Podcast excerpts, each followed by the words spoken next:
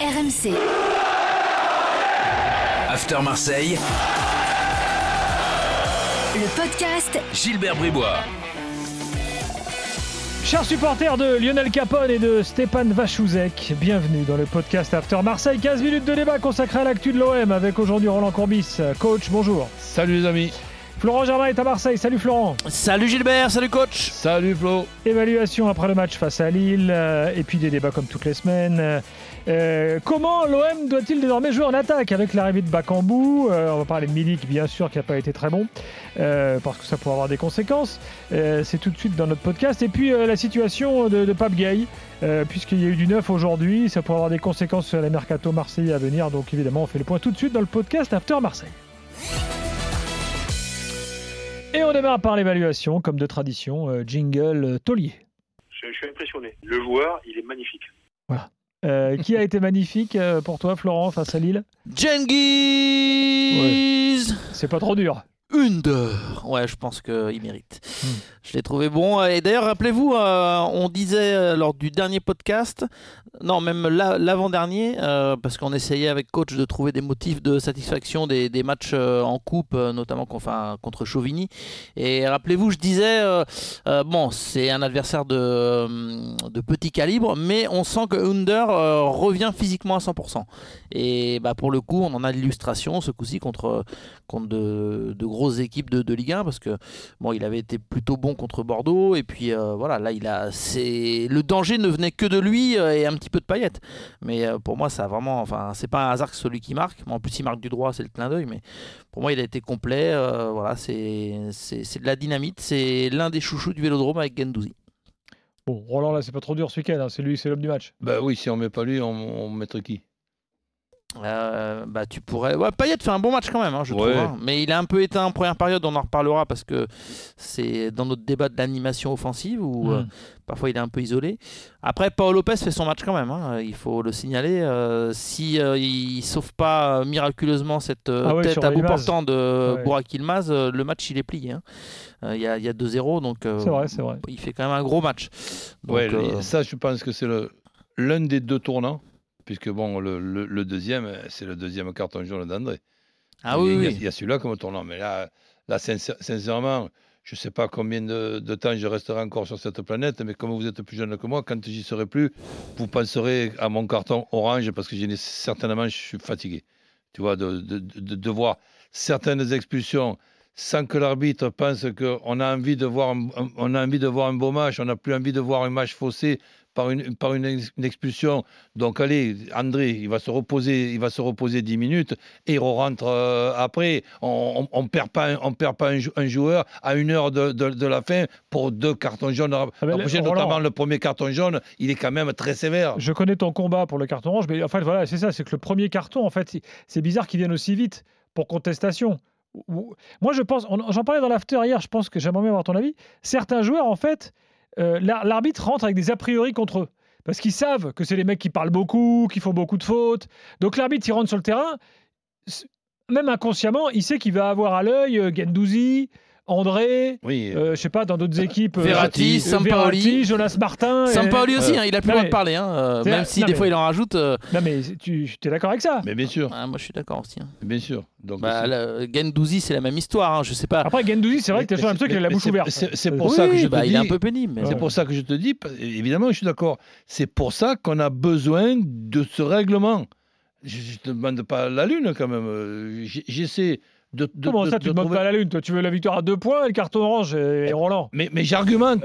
Ap- Après, après on n'est on pas d'accord avec moi, mais je m'en- je m'en fous. Ça n'empêche pas que, que j'argumente. Voilà, celui qui m'expliquera que dans les années à venir, je serai peut-être euh, plus là, eh ben, ça existera le carton orange. Eh ben, excuse-moi, j'aurais eu 50 ans d'avance. Cela dit, ça peut. euh, Enfin, bon, on n'est pas là pour faire un débat sur le carton orange, mais euh, euh, je l'imagine bien le truc. euh, un, un petit quart d'heure, tu sais, de folie où tu es en supériorité numérique. Là, c'est. euh, bon, hein, évidemment, c'est le cas dans certains sports. hein. Ça existe déjà chez les amateurs d'ailleurs, hein, parce que l'exclusion temporaire. Ah ouais? Oui, bien sûr, dans beaucoup de ligues, euh, l'exclusion temporaire existe. En, en foot. Bien sûr, ouais. Mais tu sais, euh, Ah ouais, ils- bah, tu vois, je ils, découvre ils- ça. ils ont, ils ont réfléchi une Chez cinquantaine. les, chez les enfants, je savais, mais. euh, Mais tu sais qu'il chez leur faut du temps pour réfléchir. Ils ont réfléchi une, une cinquantaine d'années pour supprimer le but à l'extérieur qui comptait double en cas d'égalité en Coupe d'Europe et qui selon moi Donc, est c'est- une bêtise. Mais bon. Mais oui, mais bon, euh, voilà, mais entre autres, mais Mm. bon, ils ont, ils ont réfléchi 50 ans. Euh, bon, passons tout de même au boulet. Hein, on va pas s'en passer. Jingle.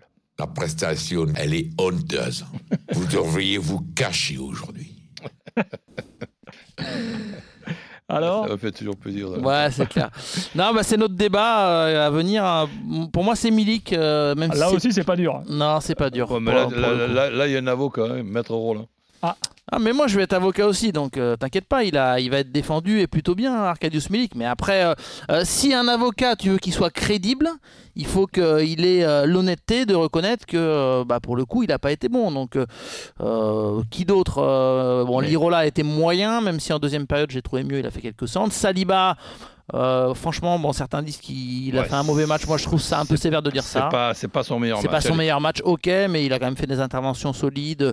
Bon, il semble oublier Il, le. il fait dans l'ensemble une belle saison. Ouais, il semble oublier euh, Botman sur le but lillois, mais euh, c'est toujours facile avec la défense en zone. On regarde souvent euh, quel est le dernier, pas loin du buteur, donc je suis pas sûr que ce soit aussi simple que ça. Bon, oui, Milik Boulet, ok, là pour le coup, c'est mérité parce que il y a quand même eu quelques centres, euh, notamment de Lirola en deuxième période, il y en a eu beaucoup, euh, et parfois on retrouve pas, c'est vrai, la spontanéité qu'il devrait avoir euh, en tant que euh, normalement grand attaquant, mais voilà, c'était pas un bon Milik. euh, Alors, Roland, en- dans, quelle, dans quelle mesure tu veux le défendre? Mais tout, sim- tout simplement parce que j'aimerais qu'on arrive, Maître Courbis du barreau de Marseille. j'aimerais qu'on qu'on arrive à être d'accord au moins sur une chose. Nous n'avons pas en ce moment un Milik à 100%. Nous avons un Milik qui essaie de retrouver sa meilleure forme. Tu vas pas me dire que Milik, qui est arrivé quand même il y a pratiquement un an, c'est ça? Hmm. Donc, qui a, marqué 10 buts dans un demi-championnat, qui était tout simplement avec des déplacements, des fausses pistes, semblant d'aller au premier.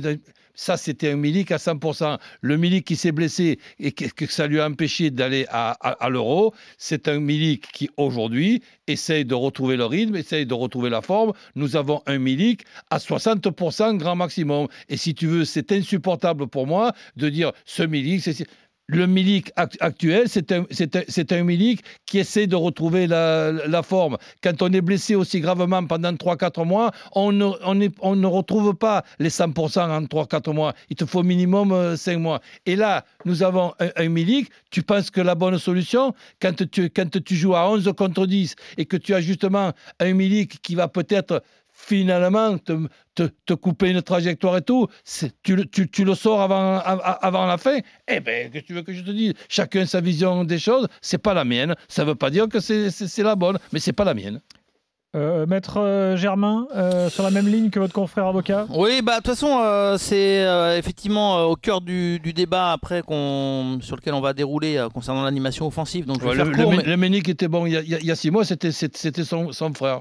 non mais Bon, bon, enfin, voilà. Je te rappelle qu'il y a si- le qui était bon il y, a, il y a un peu moins d'un an. Il revenait aussi de blessure. Mais oui, mais pas une blessure aussi grave. Là, là il a pratiquement arrêté pendant 3-4 mois. N'oublions pas qu'il quitte- qu'il ne va pas à, à- à l'euro et, Mm. et qu'il re- et qu'il revient là petit, petit à petit. Et ce, ce Milik que nous avons là, maintenant, qu'est-ce que c'est la solution, Milik? Lui mettre, lui, lui mettre un coup de pied et lui dire on va le, le remplacer par Bakambu Donc je, je, je- Ah, je pense qu'on a, on a- on a besoin, on a besoin de tout le monde. Moi j'étais juste un petit peu moins choqué hier qu'il soit sorti. Et tu sais Roland euh, que j'ai souvent pointé du doigt euh, les choix de Sampaoli, notamment concernant Milik, parce que euh, des fois pour moi c'était incompréhensible de le sortir à 20, 25, 30 minutes de la fin quand il fallait faire la décision à domicile.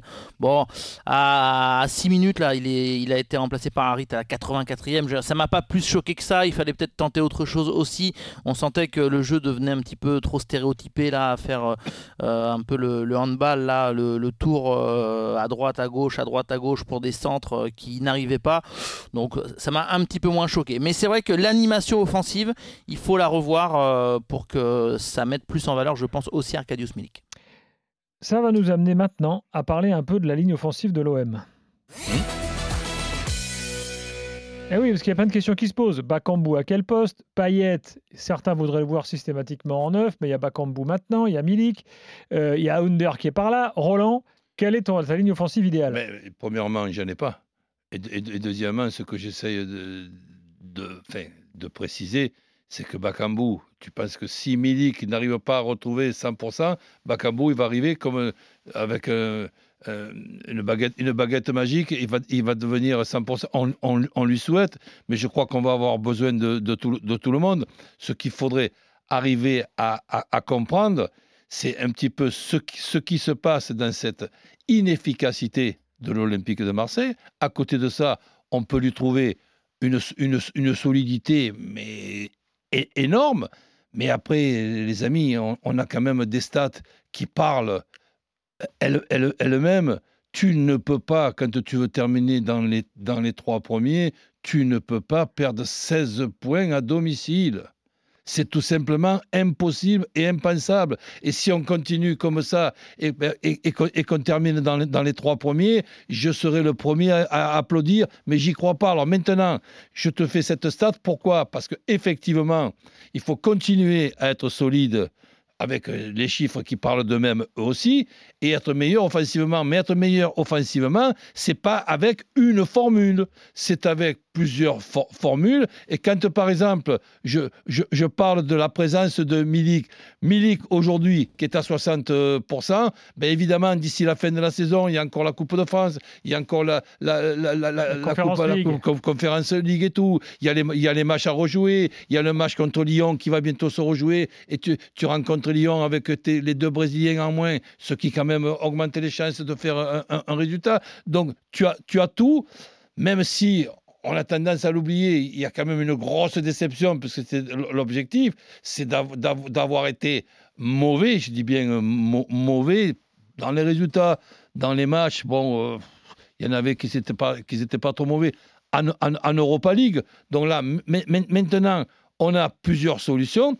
Et la plusieurs solutions, je te donne un exemple. On parle de centre.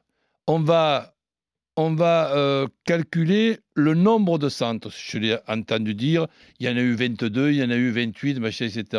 Hier soir, Moi, il y en a eu moi- 44, moi, le, le- le- le mani- il y en a eu 44. ce qui est beaucoup. Moi, ce- moi, ce qui m'intéresse, ce qui m'intéresse, c'est dans ces 44 centres, les centres qui ont été bien faits techniquement et un centre bien fait techniquement, c'est un centre venant de la droite, rentrant, lifté, fort, que les défenseurs peuvent marquer contre leur camp, ou quand par exemple tu as un gaucher à droite, lifté, rentrant, où tu n'as à peine qu'à la, toucher.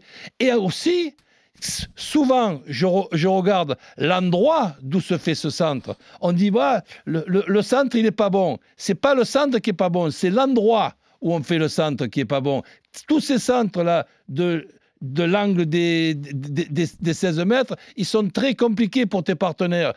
C'est avantageux pour le, pour, le, pour le gardien de but et avantageux pour les défenseurs, surtout si les défenseurs, ils, sont, ils ont des gabarits comme les défenseurs de, de Lille. C'est vrai que Botman et, Font, ils se sont régalés euh, Ben, dimanche. voilà. hein. Et- Ils, et ça- ils avaient à peine à bouger, ils étaient simplement bien placés, Voilà. euh, coach, et ils ont pu contrer tous ces centres-là. si, si tu donnes des centres avec, avec cette, cette frappe-là, qu'on dirait que tu frappes un 6 mètres. Mais ce n'est pas ça le, bon centre. C'est- ni la frappe qui est bonne, ni l'endroit d'où on centre. Et c'est pour ça que si tu me dis, il y en a 44, je te dis, même s'il y en a 92, c'est- c'est- si- s'ils ne sont pas bons les centres, tu peux en faire 92 et à la fin du match, tu vas dire, Ah, on a fait 92 Coach. centres, on n'a pas réussi. Alors, Coach, Florent, juste un mot concernant l'animation offensive. Euh, J'ai bon espoir, euh, en tout cas, que, que Bakambu, il offre quand même. Alors évidemment, il faudra qu'il euh, revienne, peut-être pas à 100%, mais qu'il revienne à un rythme convenable, mais qu'il offre une palette un peu plus large à, à Sampaoli, parce que le problème, il est identifié, on le voit tous, et je sais que ça a été au cœur de discussion aussi entre euh, Rolre Sampaoli et Pablo Longoria, c'est que en gros, euh, il est dépendant de Payet et Under. Et je dis même, il n'attendait pas Payet à ce niveau-là. Euh, c'est pour ça que souvent, il l'a mis un peu dans du coton là pour euh, le protéger parce qu'il sait que s'il perd Payet à cause d'une blessure, eh bien, son OM sera plus du tout au même visage. Là, ça doit offrir une palette un petit peu différente parce que son jeu, il est trop stéréotypé. Euh, on l'a dit, euh, ça ronronne, ça passe sur les côtés, ça centre, euh, Milik il n'a pas les ballons, etc. Et l'avantage de Bakambu, c'est que s'il est positionné comme ça côté gauche, là où je le rappelle, personne ne s'est imposé, Luis Enrique, Conrad de la Fuente, Harit, même Lirola, ils ont été essayés, ça n'a pas marché. Mais Bakambu, il va normalement apporter un petit peu de profondeur. Et, le but de, de Sampaoli, c'est un petit peu de, de créer le danger euh, bah, mm, ailleurs, euh, enfin pas uniquement quand il y a une deur quoi, sur, sur un côté. Donc je, pense que euh, l'arrivée de Bakambu peut faire du bien aussi à Milik pour que justement le danger vienne d'ailleurs. Bakambu, il a un peu cette capacité à prendre des espaces que finalement n'ont pas beaucoup d'autres joueurs. Et l'autre avantage, c'est que ça va remettre Payet en numéro 10 parce que vous avez vu depuis quelques matchs, Payet, il débute certaines rencontres à gauche. Ça l'agace, ça l'agace un petit peu parce que euh, c'est, on sait pas trop quoi faire de Gerson, donc Gerson on le met dans l'axe, donc on décale Payet à gauche. Ça a été le cas notamment en première période contre Lille, ça l'a un petit peu agacé. Lui Payet il se sent bien en 10, il fait une grosse saison comme ça au cœur du jeu, il n'a pas envie d'être décalé côté gauche, donc si Bakambu euh, joue sur le côté, je pense que ça peut remettre euh, un petit peu d'ordre dans, dans cette OM, en tout cas Ouais, dans l'animation mais- offensive. On a, fait- on a quasiment fini, les gars. Il, il nous reste quelques secondes. Euh, J'aimerais que tu nous donnes les Pape infos Gay. sur Pape Gay, euh, Florent. Oui, donc euh, ce lundi, on a appris que, vous savez, il y avait un référé suspension, on appelle ça hein, en termes Mhm. juridiques, qui avait été déposé à la fois par euh, les avocats de Pape Gay pour un dossier et également un euh, de, de l'OM qui va faire appel, euh, qui attend le bon timing pour le faire, mais euh, qui n'a pas encore fait appel.